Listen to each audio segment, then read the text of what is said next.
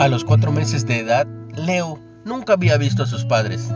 Había nacido con una extraña enfermedad que le nublaba la vista.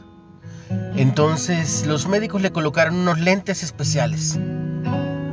El padre de Leo publicó el video de cómo la mamá le ponía los anteojos nuevos sobre los ojos por primera vez. Se puede ver cómo los ojos del pequeño se enfocan lentamente. Cuando por fin ve a su mamá, se le dibuja una amplia sonrisa en el rostro y esa, y esa no tiene precio. Juan informa sobre una conversación que tuvo con Jesús. Esto en la Biblia. Y estaban platicando los discípulos. Felipe le dijo, Señor, muéstranos al Padre. Velo en Juan 14. Aún después de todo este tiempo juntos, los discípulos de Jesús no podían reconocer al que estaba frente de ellos. Y él le respondió, ¿no crees que yo soy en el Padre y el Padre en mí? Esta es la sexta de las siete afirmaciones, yo soy, de Jesús.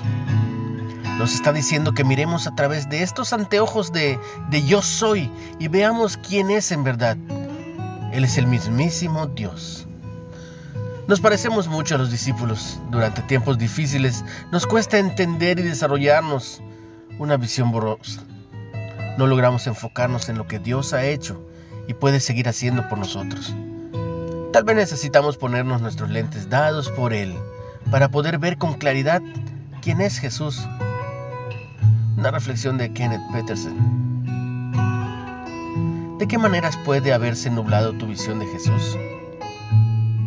La misma rutina puede hacerlo, el paso del tiempo. ¿Cómo puedes volver a mirarlo? ¿Con una visión clara?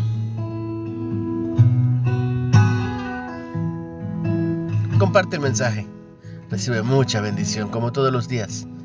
En el nombre que es sobre todo nombre. En el nombre de Jesús.